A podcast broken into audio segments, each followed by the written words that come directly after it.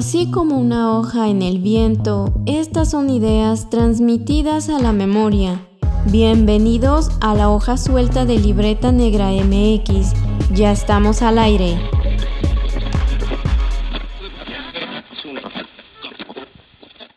Les damos la bienvenida a un programa más de la hoja suelta. En esta ocasión vamos a estar muy arqueológicos y muy urbanos porque vamos a hablar de arqueología urbana y salvamento y rescate, una profesión y un quehacer muy necesario en el país, aquí en México. Y desde la Ciudad de México les mandamos un saludo a sus anfitriones. Wendy Osorio. Y Omar Espinosa, sus arqueólogos de confianza aquí en Libreta Negra MX. En esta ocasión tenemos a dos muy, muy grandes amigos que se unen a platicar de su experiencia pues profesional, personal y demás, los arqueólogos eh, Mara Abigail Becerra Amezcua y Juan Carlos Campos Varela, ambos arqueólogos por la Escuela Nacional de Antropología e Historia y adscritos a la Dirección de Salvamento Arqueológico del Instituto Nacional de Antropología e Historia. ¿Cómo andan? Hola Omar, Wendy, gracias por la invitación. Pues muy bien, aquí muy entusiastas, ya queríamos estar con ustedes, por una por otra razón se había postergado, pero bueno, ya estamos aquí, muchas gracias.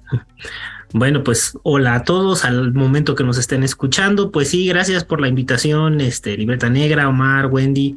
Eh, pues sí, con el gusto de, de, platicar con ustedes acerca de, pues de las ocupaciones en la Ciudad de México y bueno, pues toda la, lo importante que es el trabajo arqueológico que se hace desde Salvamento Arqueológico también. Pues bienvenidos a este espacio de la hoja suelta. Por fin concretamos esta plática y además es un tema que hemos tratado en otros episodios aquí en la hoja suelta y es un tema que llama mucho la atención para quienes siguen el trabajo de los arqueólogos y también se preguntan pues cuál es la importancia. Entonces vamos a empezar esta plática hablando de este, estas dos palabras que se refieren a una forma de hacer investigación arqueológica en el caso de México, que es el salvamento arqueológico o el rescate arqueológico no, no es lo mismo, ya lo hemos platicado, pero yo creo que sería bueno que nos contaran en qué consiste este, este formato de investigación arqueológica y mucho más por qué es importante realizarlo.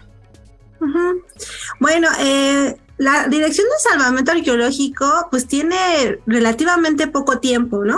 Eh, se formaliza en los 70 aunque se empezó a hacer un poquito antes, en los 40, 50, ya había como esa este, este, necesidad ¿no? de intervenir, sobre todo porque creció la infraestructura de la Ciudad de México, y no solamente en la Ciudad de México, sino en, en muchos otros estados de la República se hicieron presas, carreteras, ¿no?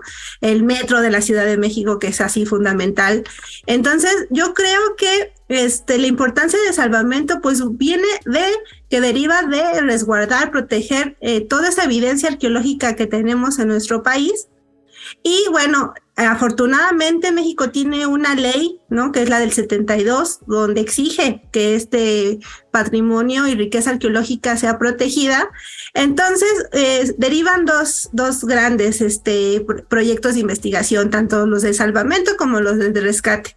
Eh, bien, lo han dicho, ustedes ya lo han este, explicado muy bien en otros programas, pero bueno, básicamente el salvamento implica un proyecto previo a cualquier obra eh, público-privada que se quiera hacer en algunas zonas o polígonos de protección, en algunas áreas donde se sepa y presuma que hay bienes arqueológicos que puedan ser este, dañados por este tipo de obras. Entonces se planifica un proyecto de intervención arqueológica eh, a través de lo que se va a hacer, ¿no? Eh, porque es muy diferente cuando se hace una carretera, un este, o una, este, eh, o el metro, o se va a hacer algún edificio de departamentos, y de acuerdo a estas necesidades de infraestructura, pues se crea un proyecto de intervención, ¿no? El cual se hace a través de unos objetivos muy específicos, una metodología muy específica, con hipótesis y por supuesto con antecedentes arqueológicos entonces se hace una investigación previa de toda esta área, ¿no? Porque nosotros tenemos que saber a qué vamos a, qué vamos a encontrar o cuáles son las posibilidades de encontrar. Entonces hace todo un planeamiento de investigación el cual eh, es un documento escrito, el cual se entrega al, al, Consejo de Arqueología de Lina, el cual te da el punto de vista si, si, si es viable, no es viable, te falta poner esto, te falta poner lo otro. Entonces ya con esto eh, entregan y te dice la luz vale, entonces tú en esa área donde va a la infraestructura, donde se va a hacer la obra, pues entonces tú ya haces tu proyecto de investigación. Este tipo de salvamento arqueológico ¿qué es lo mejor, no? O sea, es cuando este debería ser así siempre, ¿no? Pero lamentablemente a veces por la ignorancia o la mala información de algunos este, proyectos de obra, empiezan la obra en unas áreas donde pues ya cuando viste pues ya empezaron y empiezan a salir todas las evidencias arqueológicas. Entonces empieza ahora el rescate arqueológico, es decir, tú ya vas a eh, rescatar lo más que se pueda, pero ya hubo una intervención, ¿no? Por parte de, la, de, la, obra. Entonces tú como arqueólogo pues vas y tratas de rescatar todo lo que puedas y ya se convierte en este rescate arqueológico, ¿no? Que ya es más prematuro, que, que, es no, no es lo que se debería hacer, ¿no? Pero pues suele pasar y lo contempla la ley mexicana, ¿no? Eso es bien interesante porque siempre llama mucho la atención y quizá en, cuando escuchan este programa o lo vean directamente en YouTube o en Spotify, eh, pues mucha gente se va a, va a pensar e incluso va, va, a preguntarse porque surge esta, esta pregunta de manera constante que es como de ¿a poco hacen eso? ¿no? Eh, siempre, siempre, y, y, aquí todos los cuatro que estamos aquí, no, no, no hemos de mentir en la parte como de que siempre surge una persona que dice, ay, pero ¿para qué se hace eso? Pierden tiempo, ¿no? Este, y además es muy costoso. Que por ahí en algún, en algún, en una transmisión en vivo estaban diciendo que, que el, el ente enemigo directo, natural de los arqueólogos son los ingenieros, directores de obra. Pero en realidad es un poco eso, e, es esclarecer que en realidad no es es un trabajo pesado y que eh, además es una cosa necesaria, ¿no? ¿Cómo, cómo, lo, cómo lo ven ustedes? Pues mira, la realidad es que eh, el trabajo de salvamento arqueológico por todas estas situaciones que, que bien mencionó Mara, es decir, en realizar, realizarse en contextos de, de obra pública, al, al, momento de realizarse en contextos de, de financiamientos privados, pues desafortunadamente vivimos en un sistema capitalista donde el tiempo es dinero. Entonces, estamos sometidos a muchas presiones de diferente índole, o sea, no solamente las propias de la investigación arqueológica, sino también las económicas, las políticas, las sociales. Y la verdad es que, bueno, en función de la, de la experiencia propia, o sea, así como hay comunidades que pelean mucho, por ejemplo, la protección del patrimonio, hay otras personas dentro de las mismas comunidades que dicen, pues, pero ¿cuándo van a acabar ya el drenaje? ¿O cuándo van a meter el agua potable? O sea, es decir, y mm, se ve el trabajo de Lina más que como un trabajo de protección, un trabajo que aletarga o detiene las obras. Entonces, hay muchos intereses en juego, ¿no? Entonces, bueno, en ese sentido, el trabajo de salvamento arqueológico, pues sí requiere de, de, un, de una cierta calidad de uno como arqueólogo en cuanto a carácter, en cuanto a la capacidad de manejar grupos, de manejar la presión. O sea, sí hay, sí hay cosas que hacen también muy, muy interesante el trabajo de salvamento arqueológico. Quizás esa sea la parte complicada o pesada de, del trabajo que desarrollamos. Sin embargo, el, el, hecho de que la estemos desarrollando en espacios donde tradicionalmente no se hace la arqueología, es decir, a lo mejor dentro de un polígono de una zona arqueológica o que se hace a campo traviesa en áreas más abiertas, ¿no? Y no tan pobladas, sobre todo en el caso de la Ciudad de México, pues eh, nos permite de alguna manera, eh, mm, ¿cómo decirlo? Eh, acercarnos de una manera diferente al patrimonio arqueológico. Y la verdad es que algunos de los hallazgos que realizamos, pues son, híjoles, fabulosos, ¿no? O sea, hay cosas que te das cuenta que en tu cotidianidad, este, eh, pues están un poco invisibilizadas porque pues ya es parte de tu día a día pero abajo de donde estamos pisando todos, o sea, hay muchísima historia, muchísima información y, creo que ese es uno de las mm, alicientes o de las cosas que, a ti como arqueólogo te impulsan más a seguir trabajando en estos, en estos ámbitos, ¿no? Tan complicados. Por supuesto, es que a veces el trabajo del arqueólogo hoy en día suele a veces encasillarse en, un solo molde, ¿no? En una solo, eh, aún con estereotipos. O sea, a veces se puede tener la idea de que solo llegas y estás en la excavación y lo demás que implica el, llevar a cabo un proyecto, como es la gestión de otros recursos económicos, humanos, de tiempo incluso, yo creo que a veces no siempre eh, podemos estar conscientes, ¿no? De, de todo esto que implica. Pero también otra cosa, es importante también llevar esta información eh, a otros espacios, que, que la gente que se interesa, hablo de esos diferentes públicos que, que, les gusta, que les importa saber el trabajo arqueológico que se hace, pues también conozcan, ¿no? Cómo es el proceso, qué es lo que implica y por qué se hace como se hace hoy en día, ¿no? Que es, es, es cierto, como, como mencionaba Omar, a veces puede verse como que representa una limitante para estas obras de infraestructura y no necesariamente es así. O sea, hay una ley que ampara este, este, este proceder, pero también hay eh, unos lineamientos que marcan cómo debe realizarse este tipo de investigaciones arqueológicas.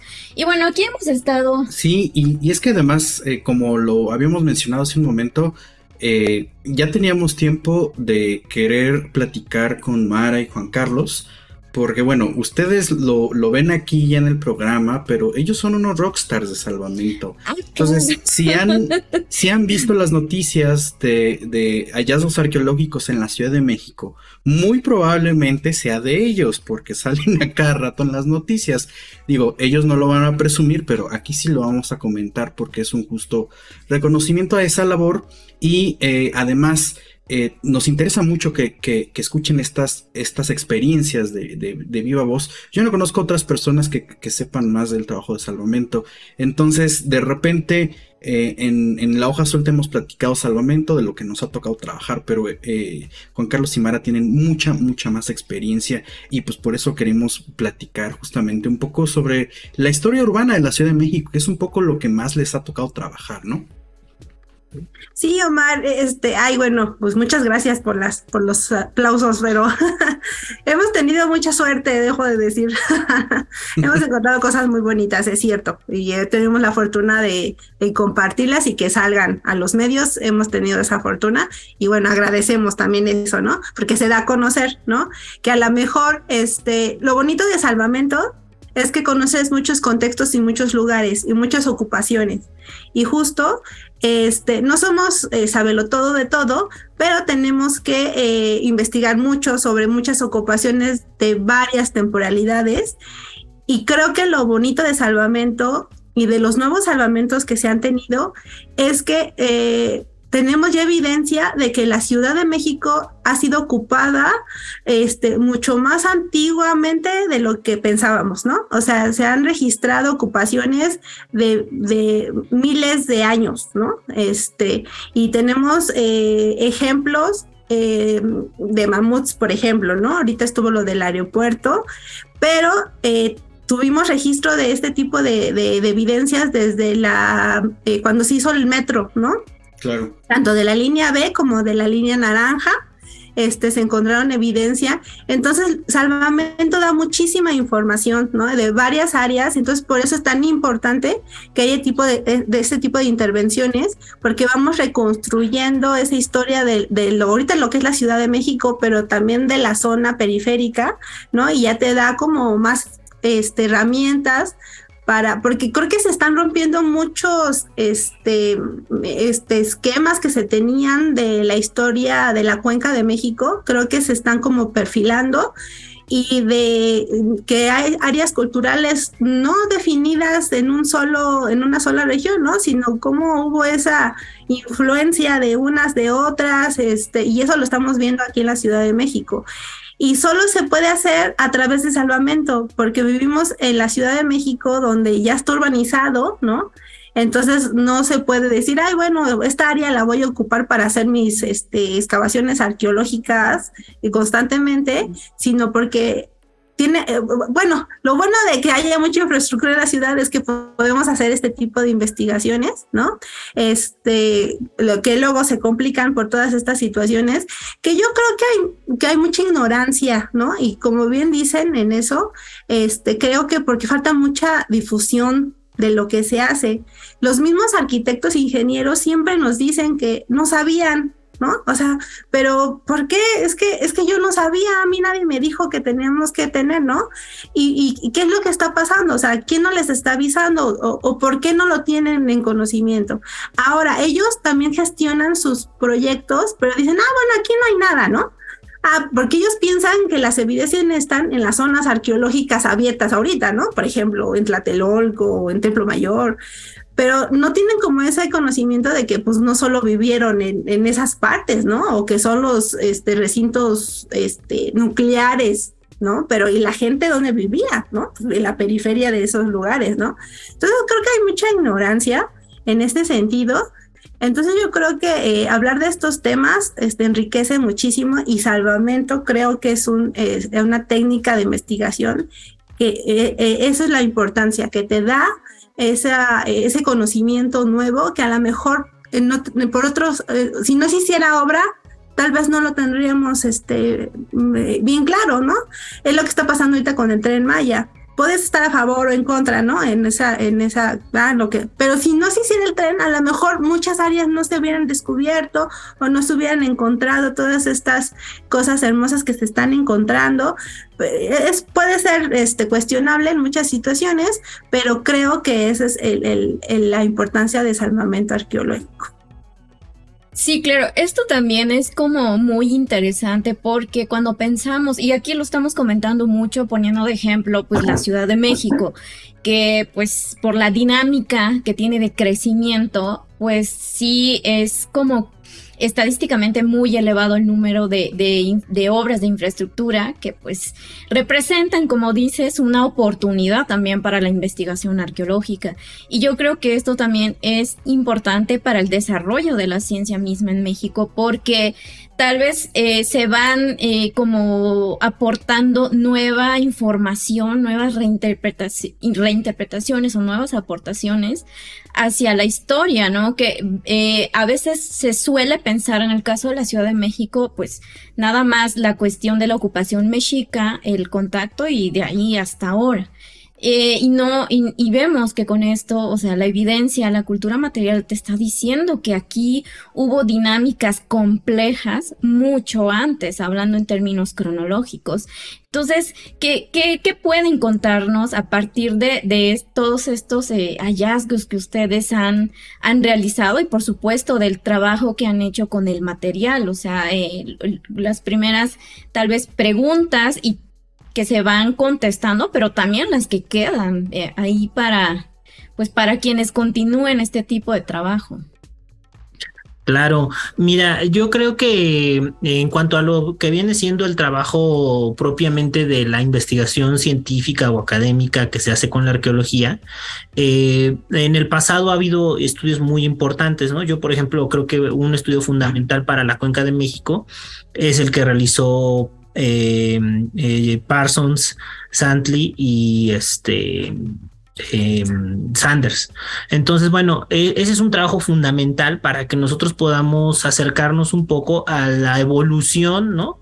de cómo las sociedades eh, humanas, sobre todo en la cuenca de México, pues fueron ocupando diferentes nichos psicológicos, como fueron aprovechándolos. Y bueno, es un estudio muy completo porque, bueno, retoma tanto información que ellos en su momento eh, conjuntaron como informaciones de otros proyectos arqueológicos de, de Lina que se habían desarrollado, ¿no? Eh, también habría, perdón, hay que, hay que mencionar que estos trabajos son de, de los años 70. Así es. Entonces, para que más o menos vayamos ubicando. Sí, pero adelante. Sí, sí, sí. Eh, y, bueno, es, es importante efectivamente lo que mencionas, Omar, eh, de, de, localizar esto en un tiempo específico de cronología. ¿Por qué? Porque eh, finalmente estamos hablando de los 70 ahora, pues ya son cerca de 40 años, ¿no? Si no es que un poco más de 40 años. Entonces la información arqueológica pues también se actualiza, ¿no? Ahora sí que eh, algunos trabajos empiezan a convertir ya en arqueología, pero no por ello dejan de ser fundamentales. Eh, y bueno, en ese sentido pues hay presencia, sabemos que en la Ciudad de México, bueno, me voy a referir específicamente al territorio de, lo que era antiguamente el Distrito Federal o Ciudad de México, pues bueno, bueno, tenemos presencia o evidencias de posiblemente de, hace 30 mil años, ¿no? Quizás las más eh, conocidas son las de Tlapacoya, que están en el límite entre la alcaldía Iztapalapa y los Reyes La Paz en el Estado de México. Entonces, bueno, eh, aunque algunos de esos fechamientos están un poco controvertidos por diferentes causas o motivos, eh, no deja de ser importante, ¿no? Ver cómo hay un, aprovechamiento muy particular, ¿no? del medio ambiente y cómo la gente, pues poco a poco fue aprovechando. Tenemos otras aldeas muy importantes, por ejemplo, Zacatenco o Ticomán, que están en la alcaldía hoy este, Gustavo Amadero, muy cerca del Metro Indios Verdes, de lo que ahora viene siendo el, la parte nuclear del Politécnico, ¿no? Donde, bueno, se establecieron algunas de las primeras aldeas que están aprovechando los recursos lacustres de la cuenca de México y que se están aprovechando también de la zona estratégica del pie de los cerros, ¿no? De hecho, en la antigüedad, pues ustedes saben que se le conoce a muchas de estas culturas como las culturas de los cerros, ¿no? que ese nombre lo puso Manuel Gamio, el arqueólogo eh, precursor justamente en los estudios de la cuenca. Bueno, uno de los múltiples arqueólogos precursores de, de los estudios de la cuenca de México. Así es, ¿no? Este, junto con George Bailant y otros, ¿no? Eh, que, que, bueno, la verdad aportaron mucho a la arqueología, sobre todo de estas eh, primeras aldeas, ¿no? Y sociedades que se podemos considerar complejas, ¿no? Entonces, bueno, eh, creo que eso es, es alguna parte fundamental y muchas veces cuando salimos a realizar estas investigaciones de salvamento arqueológico o estas investigaciones que son de arqueología urbana, ¿no? realmente sí tenemos que referirnos a estos, a estos trabajos pioneros, ¿no? Porque la verdad sí nos dan luz del potencial arqueológico al que nos podemos eh, eh, enfrentar. Eh, en el caso, por ejemplo, ya muy particular del último trabajo que, tuvimos oportunidad de, coordinar Marillo, bueno, encontramos un contexto del periodo clásico, de, las, de los periodos Xolalpan tardío y Metepec, que, bueno, vienen siendo parte del momento en que Teotihuacán, pues, se encontraba en, en su auge, ¿no? O se mantenía en un cierto auge. Entonces, eh, es interesante, eh, sobre todo porque estamos encontrando, por ejemplo, esto en, una zona urbanizada muy próxima a la unidad habitacional de, de Nonualco Tlatelolco. De hecho, bueno, este predio en que intervenimos está en la colonia Guerrero, dentro de lo que es el polígono de la colonia Guerrero. Y, bueno, pues de alguna manera eh, ya sabíamos que podíamos enfrentarnos potencialmente a estas evidencias, porque en su momento el arqueólogo Francisco González Rull, cuando se la construcción de, la unidad habitacional, Nonoalco, pues ya había mencionado, ¿no? Que en algunos de los edificios, al momento de estar haciendo las cimentaciones, él había detectado materiales eh, del periodo eh, Teotihuacán III y también había hecho, revisado algunos pozos de sondeo y había encontrado mucho, abundante material Teotihuacán. Sin embargo, bueno, del trabajo que hizo González Rull en 1960 a lo que ahorita estamos encontrando en 2024, pues es mucho más completo nuestro registro. ¿Por qué? No porque González Rull no lo supiera hacer, sino porque eh, tanto las condiciones legales como las condiciones de investigación arqueológica, la metodología, muchas cosas han cambiado de 1960 hoy. Entonces, realmente eh, eh, lo que nosotros tenemos es la fortuna y la nobleza de encontrarnos con estos contextos arqueológicos que subyacen ¿no? en, la Ciudad de México. Bien, bien interesante esta parte, eh, porque justamente en redes sociales, cuando dieron esta noticia del último trabajo que ustedes realizaron, eh, se estaba comentando, ¿no? La Ciudad de México tiene más de 700 años, de hecho, eh, pues miles, miles más de años. Y, esta referencia de los 700 años, pues eh, básicamente nos remite a la fundación de México Tenochtitlan, 1325, como el año más aceptado arqueológicamente de la fundación de esta ciudad. Pero ahorita ya nos están diciendo, ¿no? Nos aventaron una fecha, 30 mil años. Y el, el, periodo clásico, del apogeo teotihuacano, ¿no? Que podríamos identificar entre el 200 y el 650 después de Cristo. Pero en realidad lo que estamos viendo es un panel de diferentes piezas de rompecabezas, ¿no? Un poquito. Sí, claro, pero yo creo que también, eh, yo insisto mucho en la importancia que tienen este tipo de investigaciones, de, de aprovechar quizá el tiempo, ¿no? Que, que se permiten el desarrollo de estos proyectos y poder realizar e, el, estudio de estos hallazgos. Pero algo que mencionaban aquí, este, sí puede ser como una, una, una, suerte o, o, que, pero yo no, bueno, es una cosa muy extraña a veces en, es la estrella en, el, en el quehacer arqueológico, porque puede ser que también en, en, los contextos realmente no, no encuentres cultura material, eh, digamos, abundante, pero que además pueda, pueda estar este eh, pues dispuesta de esta manera, ¿no? Que se preste a que hagas este tipo de propuestas. O sea, sobre todo en el contexto urbano, no es como encontrar eh, e, estas capas sobrepuestas como eh, pensando en un pastel, que es lo que siempre hacen una comparación, ¿no? O sea, en, en una excavación en contextos urbanos realmente te encuentras unas capas, pero complejas, ¿no? Que te van también digamos, diciendo cómo ha estado la dinámica de, estas sobreexposiciones, que es muy interesante, pero bueno, volviendo al punto, eh, puede ser una, una, una cuestión de suerte, pero yo creo que también ustedes ya llevan una trayectoria eh, pues bastante larga, digamos, eh, en, este tipo de proyectos, haciendo estas investigaciones. Y yo creo que también ya tienen, ¿no? Como eh, un trabajo, pues, sistemático, una metodología también, pues, ya desarrollada que les permite también llevar a cabo este tipo de proyectos en, en el contexto del que hemos estado hablando que les permite pues también obtener, eh, digamos, en tiempo y forma, pues estos resultados. Pero algo más importante es que también los dan a conocer y los comparten. El hecho de que estén aquí, pues eh, es una muestra de esto, ¿no? De, darle difusión. Lo podríamos considerar un poco por, por lo que comentabas, Mara, de que de repente no se conoce este tipo de trabajos o no se piensa que va a venir hallazgos arqueológicos en algún punto de la ciudad como que es necesario que Salvamento y Rescate Arqueológico también considere pues hablar de estos hallazgos o darlos a conocer como una especie de educación patrimonial.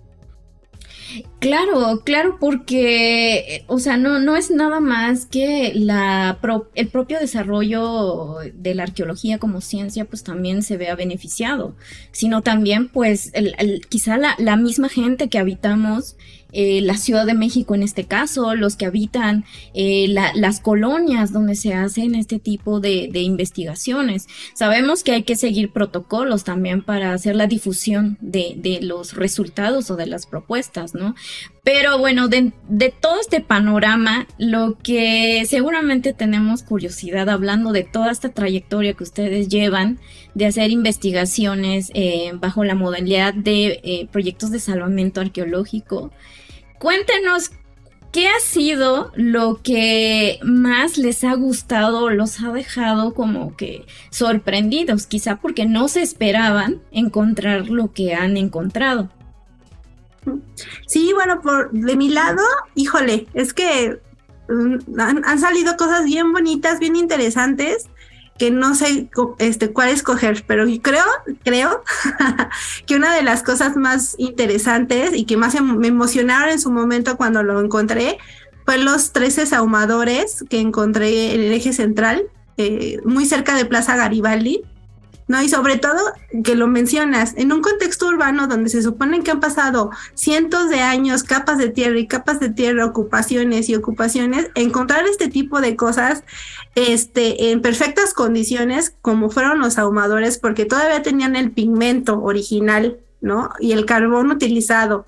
Eh, posiblemente para quemar copal, eso ha sido como súper importante, porque aparte en el centro histórico el manto freático es muy grande, entonces hay mucha agua. A ciertas profundidades ya encontramos mucha humedad, mucha agua y bajo estas condiciones encontrar estos ahumadores con pigmentos, o sea, fue increíble, ¿no? E, encontrarlos así. y fueron más o menos como a tres y medio metros eh, de profundidad entonces creo que ha sido de las cosas más, más bonitas, más interesantes, porque aparte estos ahumadores tenían un tamaño no común, este, sí, sí hay, sí se han encontrado, porque tenían 90 centímetros de, de largo, entonces estaban bastante grandecitos, ¿no? Entonces con sus, con sus terminaciones de cabeza de fije, ¿no? Con su color, porque las, las serpientes tenían sus ojitos pintados, su lengua rojita. O sea, esa es una de las cosas más bonitas que he encontrado. Em, otras cosas, eh, pues lo de Xochimilco, los entierros que encontré, una casa Xochimilca, encontré 31 individuos, ¿no? Este, algunos con sus ofrendas. Eh, y, y, no muy profundo, eso los encontré como a dos metros, ¿no? Eh, luego es increíble que encuentres evidencias así como, pues no tan profundas, o sea, no necesitas como excavar, lo de Tlatelolco lo encontramos a un metro, ¿no? Entonces, la, la, ventaja que se tenía antes es que era la, las construcciones eran encima de otras, encima de otras, ¿no? No como ahora que pues ya usan maquinaria y pues quitan todo y vuelven a recimentar y todo. La ventaja que teníamos de las construcciones del siglo XIX, XVIII, es que todos fueran encima de, o reaprovecharon muchas de las cosas que se tenían de, construcciones prehispánicas para volver a hacer ellos sus construcciones. Entonces eso ha permitido en, cierta manera recuperar todas estas cosas este, que, que dices, es que es increíble que permanezcan como tal. Muchas personas admiran eh, de, la, de la cerámica cómo puede trascender tantos, tantos años. Mucha gente nos ha preguntado, pero ¿a poco dura tanto? Y la pintura, ¿no? Eh, sí, ¿no? O sea, este, pues aparte que estaba bien hecho, ¿no? Era un, la cerámica, como la cocción que, que tenían, aparte, este, cómo lo hacían y todo, y las condiciones de la Ciudad de México, eh, pues también ha permitido, este, que se conserven tanto los entierros como la cerámica, ¿no? Entonces, de mi parte, creo que esa es una de las cosas más bonitas que, que he encontrado yo personalmente, este, pero de otros compañeros también han sido este, descubrimientos increíbles que dices, no, pues es que sí, es muy compleja nuestra historia, ¿no? De la Ciudad de México. Hay de todo un poco. ¿Y tú qué, qué tal, Juan Carlos? Sí tiene un hijo favorito, aunque todos dicen que no, pero sabemos que sí. Sí, sí, sí. No, bueno, la verdad es que, bueno, yo agradezco un poco los conceptos que, que comentaron, ¿no? Acerca del trabajo que hemos desarrollado, Mara y yo. La realidad es que somos, pues, de lo más pues de lo más joven del salvamento arqueológico, esa es la realidad. A lo mejor hemos tenido la fortuna de que, bueno, hemos tenido algunos encuentros bastante afortunados, ¿no? Y muy bellos, ¿no? Sin embargo, creo que eh, también el trabajo que han realizado a lo largo de muchos años diversos compañeros de salvamento arqueológico, no solo en la Ciudad de México, sino en el interior de la República, es importante reconocerse. Muchas veces como que está la idea en el imaginario de que pues el INA, pero no saben que existe la Dirección de Salvamento y ahí hay gente que la verdad eh, ha compartido muy generosamente sus conocimientos y han aportado mucho a la arqueología de la ciudad y del país. Eh, en ese sentido, bueno, es fundamental y bueno, yo también agradezco esta oportunidad que nos dan de platicar pues en este panel un poco más de difusión, de divulgación, donde podemos eh, platicar de una forma diferente con la gente, ¿no? Eh, pero sin embargo, también hemos tenido oportunidad de, difundir estos resultados en casas de cultura, en bibliotecas, digo, creo que lo que hicimos, por ejemplo, en Iztacalco es parte de eso, ¿no? O sea, del trabajo que en algún momento Mar desarrolló ahí, en el que yo desarrollé ahí con, con esta Tania Cariño. Y bueno, es importante ¿no? Para que la gente conozca el, patrimonio. Y bueno, ya pasando al tema específico de cuál es una de las cosas más maravillosas que me ha tocado en la Ciudad de México en su arqueología, pues eh, eh, sin lugar a dudas que eh, en mi corazón hay, hay dos cosas muy importantes de la arqueología. Tiene que ver con el pueblo de Santa Cruz Acalpixca, ¿no? Eh, que está en, en, la alcaldía Xochimilco y bueno, donde está el, sitio arqueológico conocido como Cerro de, de Cuailama, eh, importante por sus representaciones gráficos rupestres, o sea, sus petrograbados, que no es lo único que hay en ese sitio, tenemos un sistema de terrazas, un sistema eh, de, de, sitios donde se están haciendo algunas observaciones de referentes a los calendarios de, de horizonte, ¿no? Que tienen que ver con el movimiento aparente del sol a lo largo del año. Y bueno, eh, la realidad es que ese es un sitio para mí eh, eh, emblemático de Xochimilco, por una parte. por otra parte, en términos ambientales, pues nos señala la importancia que tenía, porque a veces lo que pensamos de Xochimilco es inmediatamente en chinampas y trajineras, pero no es lo único en el patrimonio cultural y arqueológico de Xochimilco, o sea, hay otras cosas que están hacia la zona Cerril, que es donde se ubica esta, este sitio del que les estoy hablando. Y por otro lado, eh, pues también eh, la situación pues, de la belleza artística de, los petrograbados, ¿no? que representan eh, algunas cuestiones en la, en la iconografía y en la ideología de, los pueblos de habla y específicamente pues de, de los Xochimilcas. ¿no? Y bueno, sin lugar a dudas que para mí también es un sitio muy bello y muy importante porque ha habido personajes tan importantes como Eduardo Noguera, eh, o como Joyce Marcus, que en algún momento han, han hecho trabajo arqueológico en el sitio, han hablado sobre la iconografía y, la importancia cultural del Cerro de Cuailama. Y bueno, para mí ha sido un privilegio trabajar con la gente de, de Xochimilco. Por supuesto que también em, tratar de conservar y de salvaguardar ese patrimonio que durante muchos años eh, fue vandalizado, desafortunadamente y que bueno, hemos intentado hacer un trabajo desde la Dirección de Salvamento Arqueológico para, para darle em, una dignidad a ese patrimonio arqueológico, ¿no? Entonces, bueno, para mí ha, sido una inversión de varios años de trabajo ahí y, bueno, pues para mí eso es, como bien dice Wendy, a lo mejor quizás uno de mis trabajos predilectos, tanto como decir un hijo, no, porque pues yo ya vengo a, ser el, el, nieto de otros arqueólogos que han tocado ese lugar, ¿no? Pero la verdad es que para mí ha sido algo emblemático, ¿no? Sin embargo, hay otro trabajo, ¿no? Para mí fundamental que tiene que ver con mi tesis profesional de licenciatura, que fue una excavación que realizamos en, en el Palacio de Bellas Artes con otro equipo de compañeros de la Dirección de Salvamento y, bueno, pues también hay cosas bellas, ¿no? Entierros, pinturas murales. Y lo que más me da gusto, por ejemplo, de ese salvamento es que esas evidencias se pudieron salvaguardar en, en, el subsuelo del Palacio de Bellas Artes, ¿no? Contrario a cuando se hizo el estacionamiento, ¿no? Que también fue un proyecto muy grande, también muy importante, pero que desafortunadamente por la construcción de esa obra eh, eh, público-privada, pues realmente se, se, se perdió esas evidencias, ¿no? Pero bueno, pues ahí hay un trabajo documental también muy importante y, bueno, para mí eso sería como parte de los trabajos muy emblemáticos que he realizado, aunque todos los contextos son importantes, son bellos. bueno, pero ahí nomás échense el, ese trompo a la uña, ¿no? Este, aventarse el descubrimiento de unos ahumadores o excavar debajo del Palacio de Bellas Artes no es poca cosa. Y además de, de Coilama, pues no quiero adelantar mucho porque también queremos darle el espacio para hablar, de uno de los resultados del trabajo de difusión y divulgación, pues ya hay un libro. Entonces, eh, queremos que nos cuentes más eh, en otro espacio eh, y esto también es una muestra en favor también de fomentar esta cuestión de utilizar, bueno, no sé si es la mejor palabra, eh, el patrimonio también como adición a, la cuestión educativa, ¿no?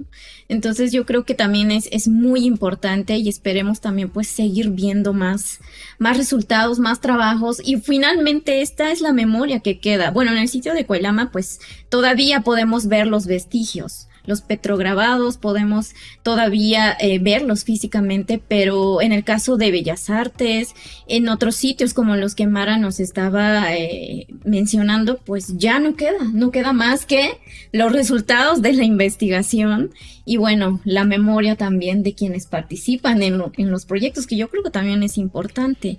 Pero eh, hemos estado diciendo ejemplos, pues sí, de, de, lo, de lo mexica, como en el caso de los ahumadores, lo teotihuacano o, o, de otros, em, otros, otra cultura material que más que nada pertenece a la época prehispánica. Pero en contextos como la Ciudad de México, pues también hay presencia a veces muy abundante de materiales que corresponden a la época del contacto, el virreinato y también ya de épocas más cercanas a, al presente, ¿no? Entonces yo creo que también esto también tiene la relevancia para entender cómo se fue construyendo el espacio y por qué se encuentra como se encuentra en, al día de hoy. Entonces, como dice Omar, es todo un rompecabezas que eh, la arqueología pues va aportando, ¿no? Para poder armarlo. Sí, entonces, por ejemplo, cuéntenos un poco también de este acercamiento hacia las múltiples ocupaciones o bueno, nosotros lo hemos dicho como refundaciones de la Ciudad de México, ¿no? De manera tradicional, y lo repetimos nuevamente, eh, se dice, no, pues es que la Ciudad de México es eh, la ciudad prehispánica de Tenochtitlan y después llegaron los grupos europeos y fundaron la otra ciudad. Pero en realidad hay múltiples eh, pues fundaciones o asentamientos. Entonces, ¿cómo se han acercado justamente a este tipo de patrimonio ya más moderno? ¿Qué les ha tocado ver? ¿Qué, ¿Con qué cosas se han topado? Cuéntenos un poco de eso. No, cosas muy interesantes y sobre todo excavar en el centro histórico es bien padre, bien interesante porque justo ves todas esas ocupaciones. Ves siglo XX, siglo XIX, XVIII, XVII, XVI, prehispánico, o sea, lo ves todo, todas las ocupaciones las ves en el centro histórico. A diferencia de otros lugares, eh, ahí y ves eso. Entonces es, es muy interesante cuando tú estás, estás excavando empezar a ver primero, ah, estoy sacando un piso este, de cemento, ¿no? Que más o menos es eh, de los 20, encuentras una moneda y dices, ay, sí, las, los 60, monedas de los 60 esas que más encontramos. No sé si a ustedes les pasa, pero nosotros siempre somos como de los 60, son los que encontramos de los 80. Entonces, encontrar monedas, pues es, es muy importante porque te da fechamientos un poquito más precisos, ¿no? Y sobre todo si los encuentras en contextos sellados como son pisos, por ejemplo, ¿no? Después ya empiezas a encontrar eh, losas finas, ¿no? Del siglo XIX, e importadas, exportadas, que las losas finas son muy bonitas, eh, que muchos, eh, muchos diseños todavía se conservan hasta la fecha, pero la losa fina es muy bonita y no digamos la mayólica, ¿no? las mayólicas, ¿no? Que son mayólicas porque se les pone un cubrimiento de estaño y las vuelve como blancas y esas podemos encontrar desde el siglo XVI hasta el XIX, ¿no? Y es muy interesante encontrar mayólicas porque los diseños se van cambiando, ¿no? Ustedes van viendo los colores y las, las flores, este, eh, eh, hay un, este, los platos, por ejemplo, de, que venían de Europa, eh, son como de paisajes, este, de animalitos. Entonces, esa, ese tipo de, de, cerámica es muy bonita. El vidrio, por ejemplo, este, creo que no se le ha dado la importancia que tiene el vidrio en nuestro, en nuestro país, como en otros contextos, por ejemplo, europeos. Este, creo que en nuestro país todavía falta mucho por, por encontrar del vidrio. Ah, se han, han hecho estudios de los vidrios, pero creo que todavía falta, porque uno como arqueólogo no le da como a veces la importancia del vidrio, ¿no? Que también eh, tiene sus, como, eh, sus sistemas de, de, de, que también tiene lo suyo en el cuestión de que te da fechamientos, ¿no? Tanto las formas, cómo se hacía el vidrio, y, es, es, muy interesante. Las canicas, esas no pueden faltar, esas, este, creo que ya son patrimonio también porque ya nadie los juega, entonces las canicas son como lo que hemos encontrado, pero es muy bonito porque todavía nuestros papás y nuestros abuelos te pueden contar cómo jugaban y cómo se les llamaba, que las agüitas, este, el ojo de gato, este, las, ay, esas canicas grandototas, ¿no? No me acuerdo cómo se llaman, pero bueno, también te da como información. Justo muchas de las botellas que hemos encontrado, yo me he acercado a mi papá a preguntarle, oye, papá, ¿recuerdas esta botella? Es, ah, sí, esa se vendía mucho, este, ¿no? Este, del tequila, ¿no? E, esa se vendía mucho. Obvio, eso, eso nunca se nos puede olvidar. Bebidas alcohólicas. lo identificas a la Ajá, entonces pues te da una aproximación de, de, de, los rellenos que estás encontrando, más o menos qué fechamientos. Hemos encontrado basura de algunos este, dulces que ya no sé, este, los pipuchos, por ejemplo, eh, también nos pusimos a investigar cómo venían los pipuchos, de dónde eran, ¿no? Y eran muy comunes en los noventas, ochentas, por ejemplo. Entonces también te permiten hacer este un fechamiento, este un poquito ya más, este otras los metales, ¿no? En algunos contextos encuentras mucho, en algunos no, pero los metales también este son importantes y creo que hay pocas tipologías que se hacen de, de los metales, este te encuentras de todo, hasta clavos, ¿no? En, un contexto de, tuve la oportunidad de, excavar en este, ay, se me fue el nombre, en San Agustín, en el centro histórico por Isabel la Católica.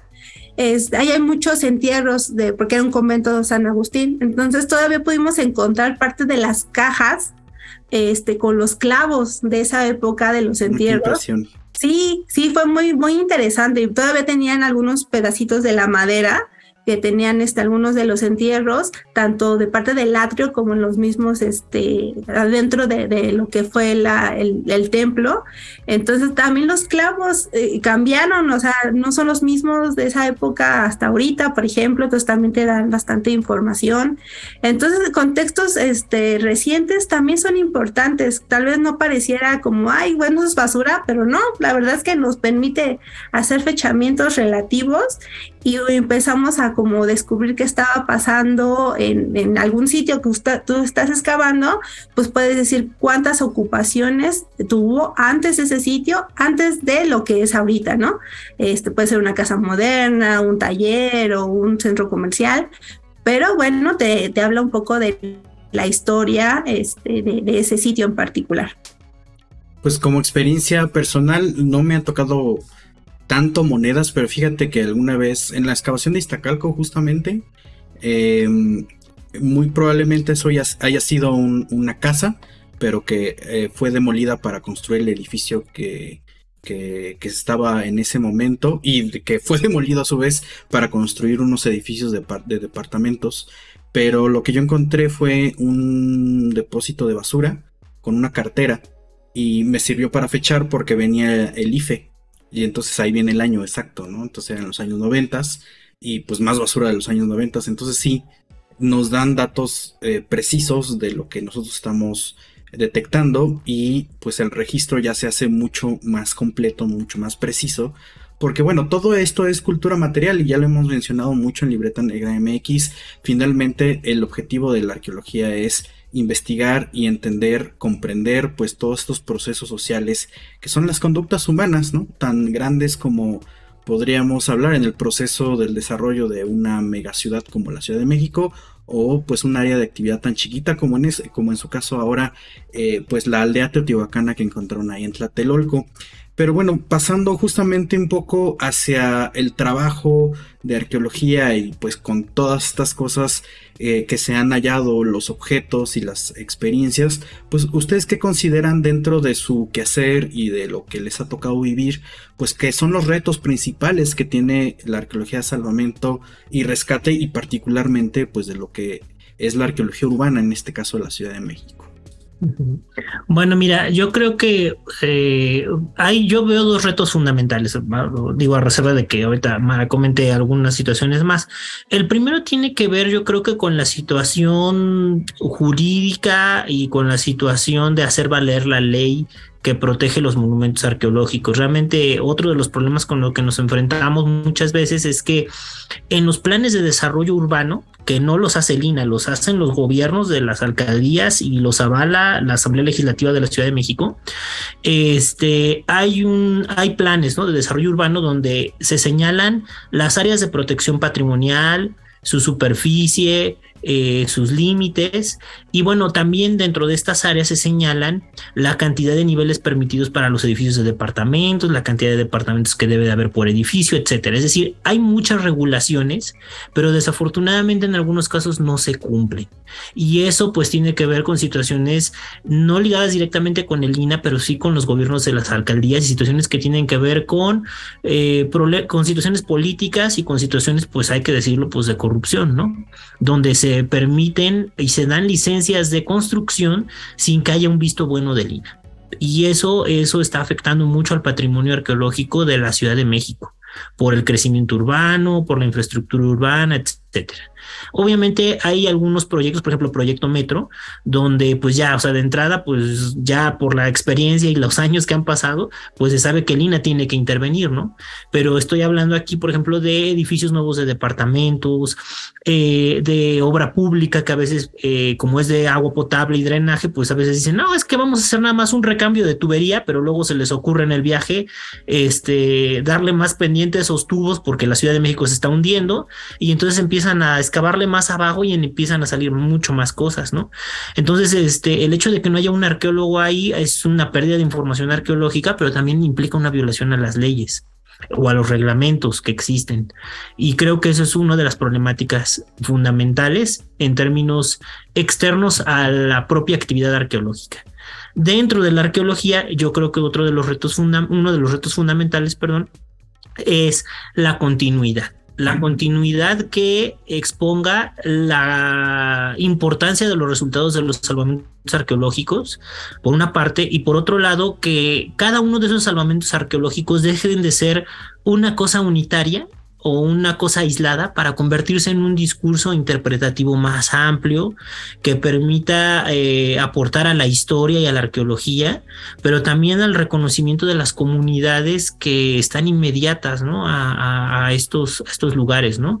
Eh, no creo que no tendríamos que olvidar que pienso en, otros proyectos, no, no donde yo he participado, pero sí de salvamento, eh, donde por ejemplo hay pueblos que literalmente han desaparecido por la mancha urbana, ¿no? Pienso, por ejemplo, en el caso de Joco, ¿no? Ahora con Torre Mítica, aunque ahí se realizó un proyecto de salvamento arqueológico, etcétera, pero hay un pueblo ahí, ¿no? Que es San Sebastián Joco, que pues es un pueblo también que tiene evidencias desde el, desde el, desde el horizonte clásico, el posclásico, la época colonial, ¿no? Y es importante, ¿no? Conocer su, historia. Eh, en otra oportunidad, sí, tuve, ahí sí participé, por ejemplo, a donde estaba antiguamente la octava delegación de policía y la, el estadio de béisbol eh, de Plaza Delta, eh, pues ahí también había un pueblo que se llamaba La Piedad, el pueblo de la Piedad. Y también ahí se encontró evidencia de, del horizonte clásico, obviamente gran parte del convento. Entonces, este, pues ahora ya se convirtió en la colonia Narvarte, pero ahí es un pueblo que literalmente desapareció entre, entre el, viaducto Río de la Piedad y Avenida Cuauhtémoc, ¿no? Entonces es increíble todas las cosas que, que, hay bajo nosotros y hay que empezar a todos esos trabajos que se han hecho como esfuerzos, vuelvo a repetir, quizás inmediatos de salvamento o rescate, darle ya una integración, una interpretación arqueológica más amplia, ¿no? Entonces yo creo que esos serían para mí al menos dos, dos de los muchos retos que creo que tiene la arqueología de, de salvamento y rescate en la Ciudad de México. Sí, eh, sí, existen muchos retos todavía. El salvamento por sí solo implica muchas cosas. Primero eso, que las cosas se tienen que hacer bien desde el principio, ¿no? Yo creo que para todos hay eh, si hacen bien las cosas desde el principio. Tal vez no hay eh, una concientización tanto de, los empresarios que quieren hacer un tipo de construcción y nada más los privados, también este, en cuestiones este, federales y de, gobierno eh, local eh, creo que a veces hay mucha ignorancia en el sentido de cómo se tienen que hacer las cosas y dan permisos que no deben de dar. Entonces luego el INA, por más que quiera, no lo puede hacer porque ya empezaron, ya dieron un permiso. Lo que hemos nosotros visto, por ejemplo, que hay un desconocimiento un poco sobre el INA, la diferencia entre salvamento arqueológico y los permisos que dan monumentos históricos, por ejemplo nos hemos topado con, con algunos ingenieros que nos dicen que nosotros ya teníamos el permiso de Lina y te lo enseñan y es el de monumentos históricos, ¿no? Y como nosotros les explicábamos, es que una cosa es este monumentos, ¿no? Y una cosa es salvamento, salvamento desde el piso para abajo y monumentos del piso para arriba, ¿no? Que es en los edificios que están, este, básicamente es lo mismo. Entonces tienes que explicarle como que, mira, es que él te dio el permiso de que sí puedes hacer esa construcción, pero abajo están las evidencias arqueológicas. Entonces, esa ya es estancia de, de, salvamento arqueológico, ¿no? Entonces, como que todavía hay un desconocimiento sobre, sobre eso. Luego, dos, eh, también la comunidad hay que eh, integrarlo un poco más. Eh, los vecinos son los primeros que nos pueden avisar cuando hay obras que no se deben hacer, por ejemplo, ¿no? que sepa la gente que pueden hacer una denuncia anónima a Lina y que Lina va a mandar una supervisión y hasta detener la obra en ese momento hasta que no se plantee bien el proyecto. También eso de que se, cuando suspendes la obra y que ya nunca se va a volver a hacer, creo que hay también ya esos mitos hay que empezarlos a quitar un poco, donde ya se va a expropiar las propiedades o que ya la obra se va a suspender para siempre. No es verdad, o sea, casi siempre la obra se da continuidad. Nada más se cambian unos lineamientos tal vez si se encuentra alguna cosa, eh, se hacen unos cambios en su cimentación, por ejemplo, ¿no? Si se va a hacer un edificio o si va a ser una cisterna en algún lugar donde encontramos, no sé, alguna estructura, se pide que se cambie esa cisterna a otro lado donde ya supimos que no había nada, ¿no? Entonces, se puede cambiar las cosas, eh, no estamos en contra del progreso ni el desarrollo y sobre todo como la Ciudad de México que constantemente está como en ese crecimiento y la infraestructura siempre va a haber una necesidad de infraestructura, ¿no? Entonces yo creo que se puede hacer todo si hay un conjunto tanto de autoridades como de los vecinos, la comunidad y como el INA y los arqueólogos, ¿no? Creo que se puede hacer pero este se necesita eso, eh, acercarse a la gente, hablarlo, platicarlo y creo que esa es una de las cosas que hay que hacer. Otra cosa también es este eh, que la gente eh, mantener porque a veces nos pasa que encuentras unas cosas y todo, todos quieren ser ventanas arqueológicas o por qué no se abre al público. O sea, siempre nos hacen esos cuestionamientos.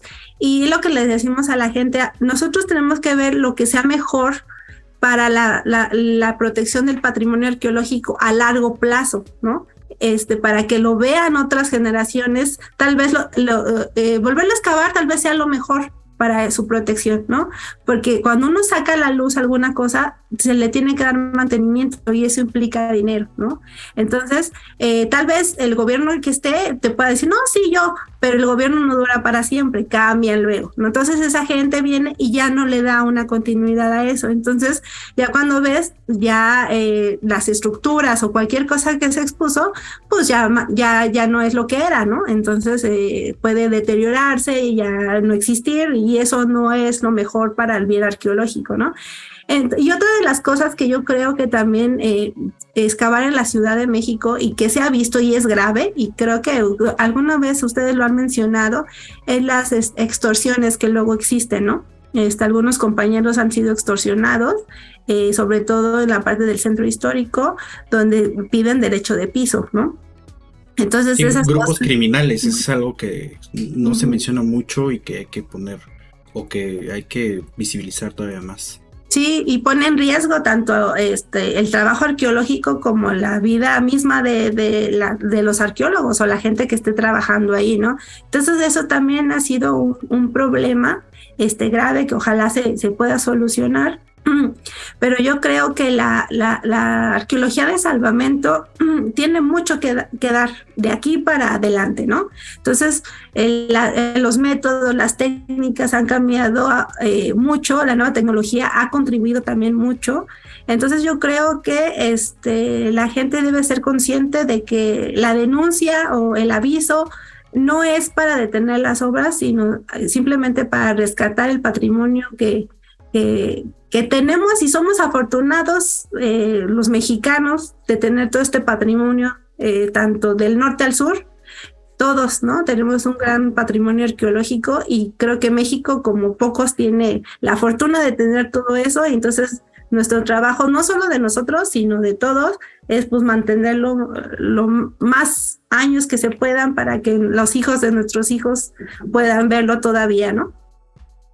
Claro, yo creo que eh, totalmente de acuerdo con estos comentarios que nos están compartiendo, pero también creo que de, eh, el quehacer arqueológico para quienes lo ejercen o quienes también toman la decisión de eh, fomentar la difusión de estos trabajos, de la importancia sobre todo que tienen y por qué se hacen como se hacen, creo que también es algo que no tenemos que quitarle el dedo del renglón, porque eso también contribuye a generar estas comunidades que sabemos por estadísticas no somos suficientes arqueólogos para investigar para conservar eh, pues todo lo que hay en cuestión arqueológica en el país.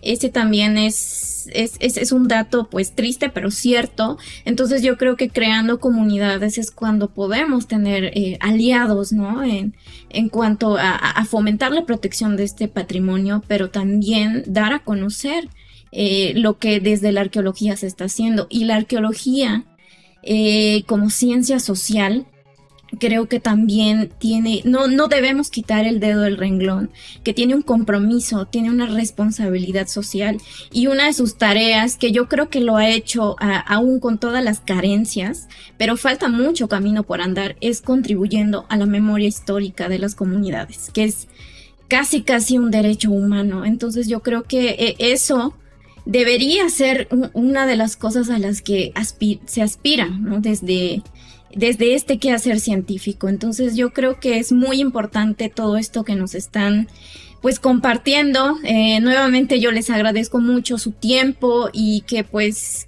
eh, también tengan esta, esta conciencia, ¿no? De, comunicar el trabajo que hacen y sobre todo de venir a contarnos también por qué es importante.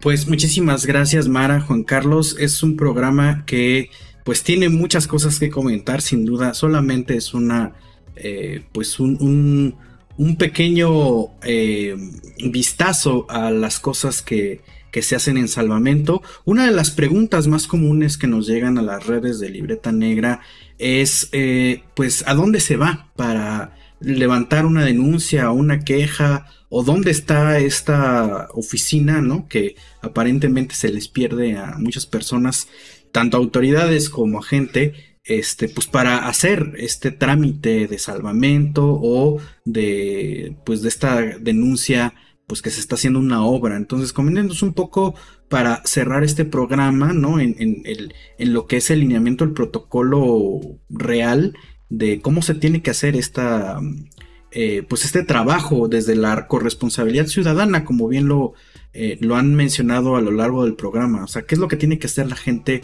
eh, pues cuando ve algo que pueda afectar o que ya está afectando, pues en este caso el patrimonio arqueológico?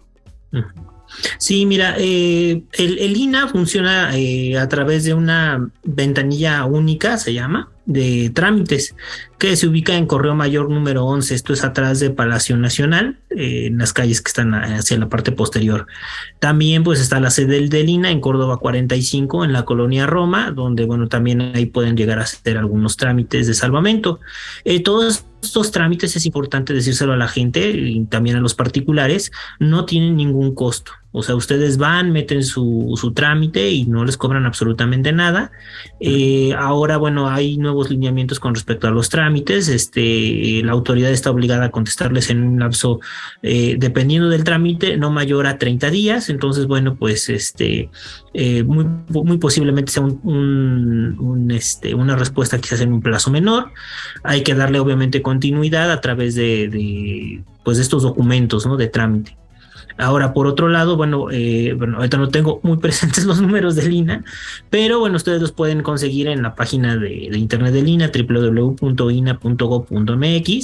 y ahí aparece el directorio con el teléfono central de Lina, donde ustedes pueden realizar este, diferentes denuncias ante la Coordinación Nacional de Arqueología, que es eh, el órgano que regula de alguna manera eh, todos los demás direcciones de de investigación arqueológica, en este caso también la de salvamento arqueológico.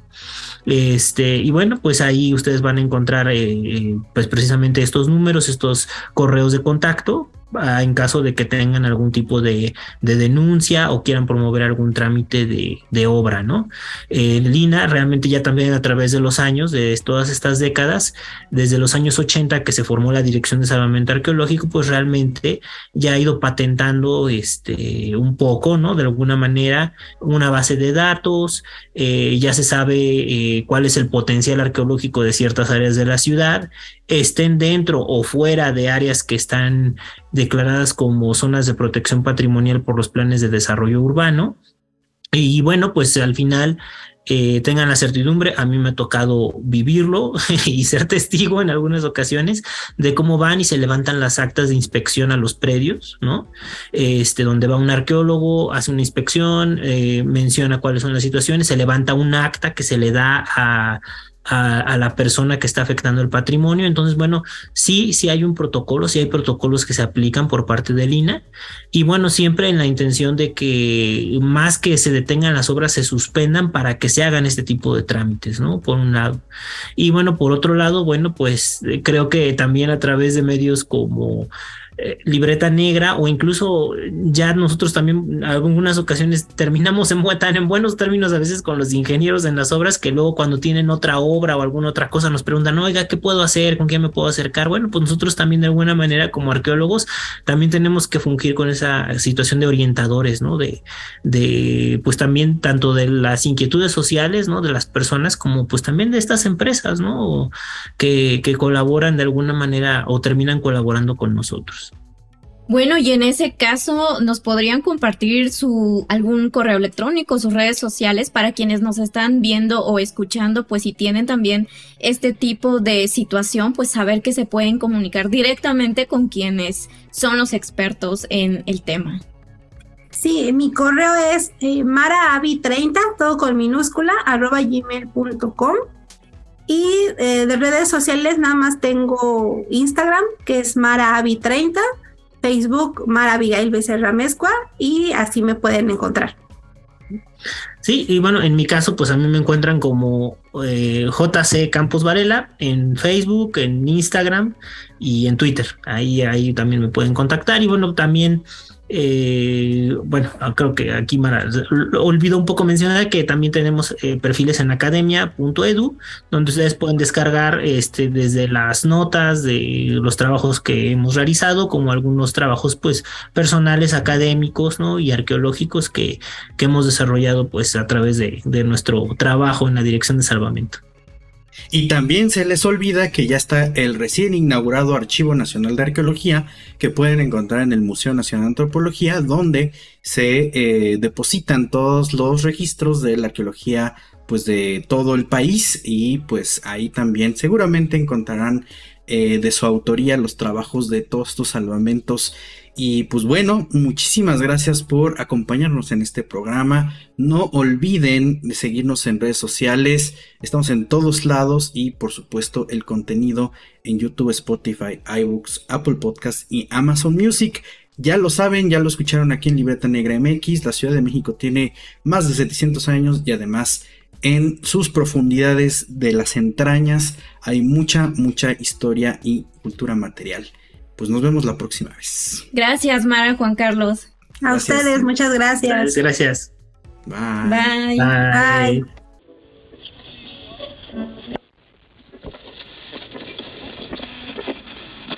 Gracias por acompañarnos. Nos escuchamos la próxima transmisión. Y en caso de que no nos veamos, buenos días, buenas tardes y buenas noches.